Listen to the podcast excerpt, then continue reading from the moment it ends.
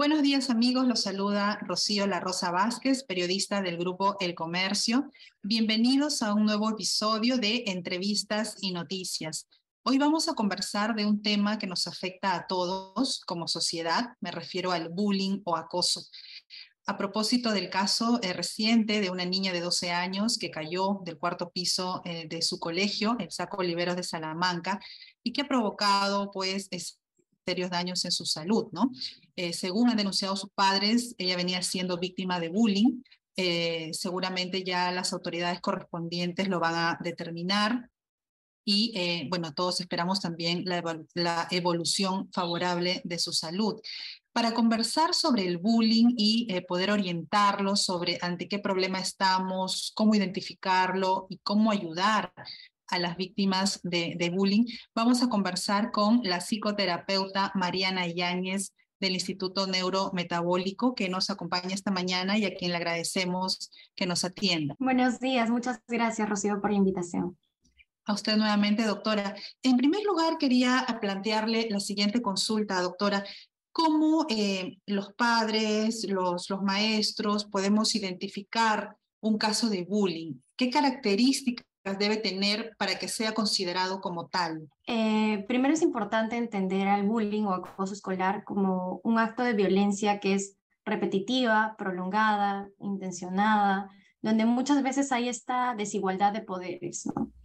Entonces, al comprender que la víctima se encuentra en un entorno en el que le ejercen violencia y esta se da de forma escondida, silenciosa, eh, tiene tiende a ocultar las reacciones, ¿no? Tiende a ocultar lo que pasa por miedo, por vergüenza, tiende a quedarse callado. Recordemos que no para todos se nos es fácil decir que somos víctimas. Por ello es importante que los padres y profesores estén atentos a los cambios de comportamiento del niño, niña o adolescente, ¿no? Podemos notar algunas eh, señales, como por ejemplo que presenta dificultades para atender en clases, o disminuye su rendimiento académico, tiene alteraciones del sueño, es decir, tiene insomnio, pesadillas o tiene dificultades al momento de dormir, se despierta varias veces, o quizás por allí que tiene dolores eh, somáticos, es decir, psicológicos antes de ir al colegio, por ejemplo, tiene náuseas, dolor abdominal, dolores de cabeza, con la finalidad de no asistir al centro educativo, ¿no? por el miedo que tiene a sufrir este acoso escolar. También podemos observar que presenta pérdida de apetito, ataques de ira, llanto frecuente o sin motivo, cambios de humor, tristeza o síntomas de depresión, agitación, síntomas de ansiedad, puede estar hiperreactivo, es decir, que, digamos, cerrar la puerta fuertemente lo active, se agite, se asuste. Eh, también podemos ver que se aísla o pasa mucho tiempo solo, pierde el interés por algunas actividades académicas o extraacadémicas. Eh, puede presentar también lesiones físicas, ¿no? Si estamos hablando de una violencia física, puede presentar lesiones físicas, pérdida de sus cosas o rotura de sus pertenencias, también es una señal de alarma. Normalmente van a decir, no, no pasa nada o me he caído, pero siempre es importante notarlo. Y eh, también vemos un cambio en el lenguaje hacia sí mismo. ¿Qué quiero decir con esto? Que quizás empieza a tener comentarios como soy un perdedor, soy una perdedora, eh, no voy a lograr las cosas, o algunos adjetivos que se descalifican a uno mismo. ¿no? Entonces ahí podemos notar ciertas señales de alarma o algunas señales que nos pueden indicar que algo está sucediendo ¿no? en, el entorno escolar, ya que se refieren mucho a lo que pasa en el colegio. Y en el caso de los niños que eh, no comunican, que digamos eh, prefieren el silencio, ¿cómo nosotros los padres podemos eh, ganarnos su confianza? ¿no? ¿Cómo podemos, digamos, conversar con ellos y, y, que nos cuenten este, lo que están sufriendo? ¿no? Es ideal mantener una buena comunicación con los hijos e hijas, ¿no?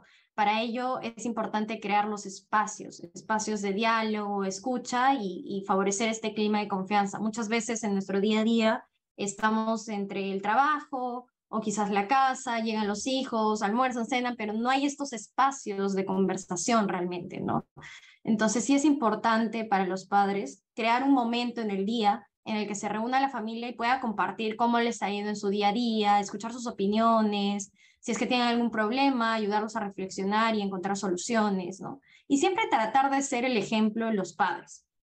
Por ejemplo, si decidimos que el momento o el espacio para la conversación va a ser al momento de la cena, eh, es importante que los padres tomen la iniciativa y comiencen la conversación ellos, ¿no? Contar una situación en el trabajo, cómo les ha ido, desde qué han almorzado, para hacer pequeños acercamientos y que los hijos también puedan compartir sus experiencias.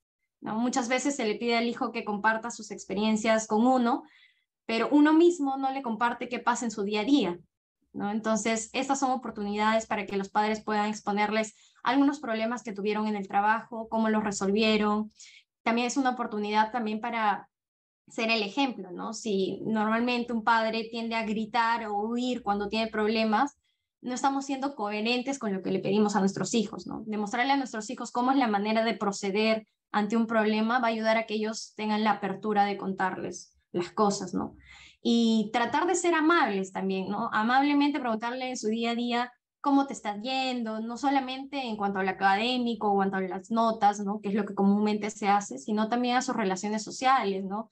¿Quiénes son tus amigos? ¿Cómo te suelen tratar? ¿Cómo tú los tratas a ellos? ¿Cómo te sientes en los grupos? Eh, ¿Qué haces en los recreos? ¿Qué necesitas para tus clases? ¿Qué proyectos tienes? ¿no? Favorecer estas preguntas para que poco a poco se abran genuinamente y que no suene como un interrogatorio, ¿no? Quizás pueda ser muy útil para los padres compartir primero, ¿no? Eh, ¿Qué hago con mis amigos a la hora del almuerzo, ¿no? Y luego preguntarles a ellos qué suelen hacer. ¿Y qué hacer cuando ya nuestros hijos nos han eh, comunicado o nos han contado que efectivamente están siendo eh, víctimas de maltrato eh, o de acoso en el colegio. Eh, ¿Cómo ayudarlos a sobreponerse a esa situación? principalmente es actuar con calma e inmediatamente. ¿no? Primero es aprender a escuchar lo que te están diciendo, ¿no? validar lo que te están contando, demostrar que te interesa lo que te están contando y evitar decir frases como no les hagas caso, no es importante o quizás por ahí, igual solo vas unos días, o porque esas frases pueden hacer que la idea de quedarse callados es lo mejor, que es lo que no queremos, ¿no? Por el contrario, es muy importante preguntarles cómo te puedo ayudar, qué es lo que necesitas de mi parte para que estés a salvo, em, y conversar eh, siempre con un tutor, docente o alguna autoridad de colegio para e informarle lo que está pasando, ¿no?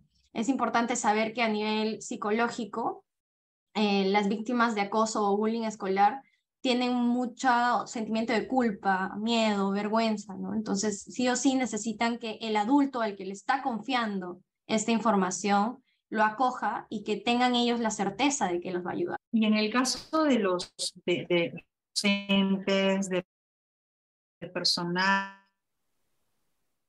que trabaja en los centros y que seguro escuchando algunos de ellos, ¿Cuáles son las pautas que usted recomienda eh, a la hora de intervenir? ¿Cómo es que deben hacerlo en el momento en el que ya son testigos de bullying en el aula, en el colegio? Eh, ¿Cuál es la recomendación para ellos de su parte?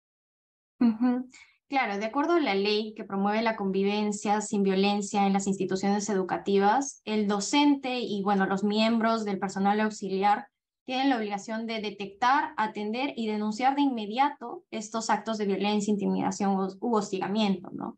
También algo que nos menciona la ley es que así se trate de casos de poca gravedad, los docentes deben sancionar dichos actos. ¿Qué quiere decir? Que deben parar estas conductas de agresión para que también esto refuerce al estudiante, ¿no? Y el estudiante esté seguro que cuenta con el apoyo del docente y el estudiante pierde este miedo a hablar, pierde este miedo a quedarse callado. Le va a ayudar mucho saber que los docentes también pongan límites en cuanto a estas conductas eh, de bullying o acoso escolar. A veces, eh, eh, por lo que se escucha, ¿no? los padres entran en una especie de negación inicial, ¿no? De que su niño no es violento, no es agresivo, pero este, también es bueno poder guiarlos y orientarlos sobre qué hacer en este caso.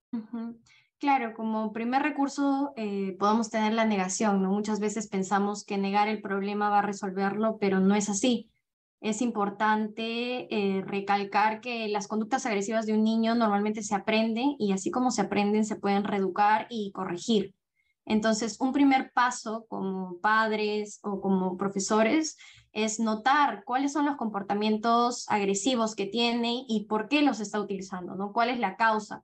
Quizás esa persona no tenga algún recurso para resolver sus problemas y recurre a estas conductas, ¿no? Entonces, como padres, por ejemplo, si observo que con su hermano o con algún compañero está jugando y él va, eh, el hijo va, le pega y se queda con su juguete, es importante frenar la conducta sin recurrir a la violencia, porque ahí nuevamente somos modelos y no podemos recurrir a la violencia para corregir, ¿no? Parar el juego y explicarle, ¿no? Eh, entiendo que quieras jugar con este juguete, pero le pertenece a él, quizás pegarle no es la mejor manera.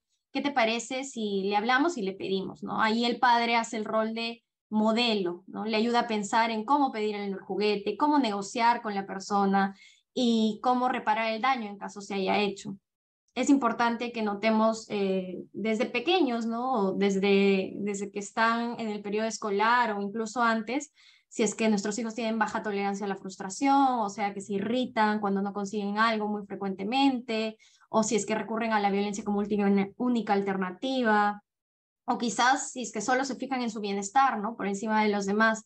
Eh, tanto el agresor como la víctima necesitan ese apoyo psicológico, ¿no? Ambos para tener mejores recursos de afrontamiento frente a los conflictos. Y por su experiencia, doctora, y con esto ya termino, por su experiencia, eh, me imagino que usted ha tratado en muchos casos, eh, estos casos, eh, estas situaciones de bullying. Em, ¿Cuál sería su recomendación, no sé si en la casa o en el colegio? ¿Qué es lo que está faltando? ¿Qué es lo que se puede reforzar en ambos espacios para contrarrestar este acoso escolar? Eh, es muy importante ver que el tema del bullying eh, afecta a diversos entornos, ¿no? no solamente en la casa o el colegio, sino también es eh, la víctima, el agresor, los testigos, ¿no? Entonces, de cierta manera hay que favorecer la escucha, ¿no? No minimizar el problema por parte de los profesores o alumnos o docentes o quizás este, padres, no minimizar las conductas de agresión, ¿no? Una vez que se escucha que hay agresión, intervenir de inmediato escuchar qué es lo que necesitan, validar que sientan miedo, pero que no por miedo puedan eh, quedarse callados. ¿no? no solamente estamos hablando de las personas, del agresor o la víctima, sino también los testigos. ¿no?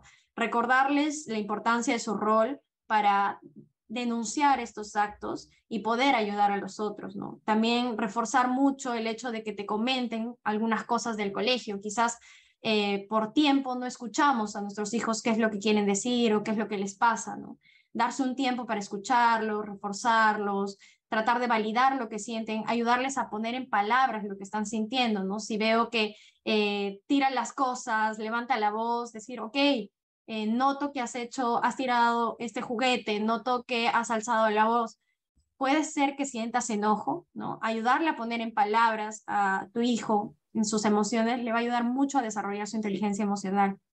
Y con esta manera aprender a resolver de manera más asertiva sus problemas. Muy bien, doctora, le agradecemos por habernos atendido, por habernos eh, dado a conocer estas valiosas recomendaciones que sin duda vamos a eh, poner en práctica y nos va a ayudar pues a que todos como sociedad podemos superar este problema y cada vez sean menos los niños que puedan padecer de este bullying o acoso escolar. Muchas gracias. A ustedes, gracias. Gracias también a eh, todas las personas que nos escucharon. Si les gustó y les interesa que otras personas puedan escuchar este podcast, compártanlo con sus amigos, sus familiares. Con nosotros será hasta una nueva oportunidad. Que tengan un muy buen día.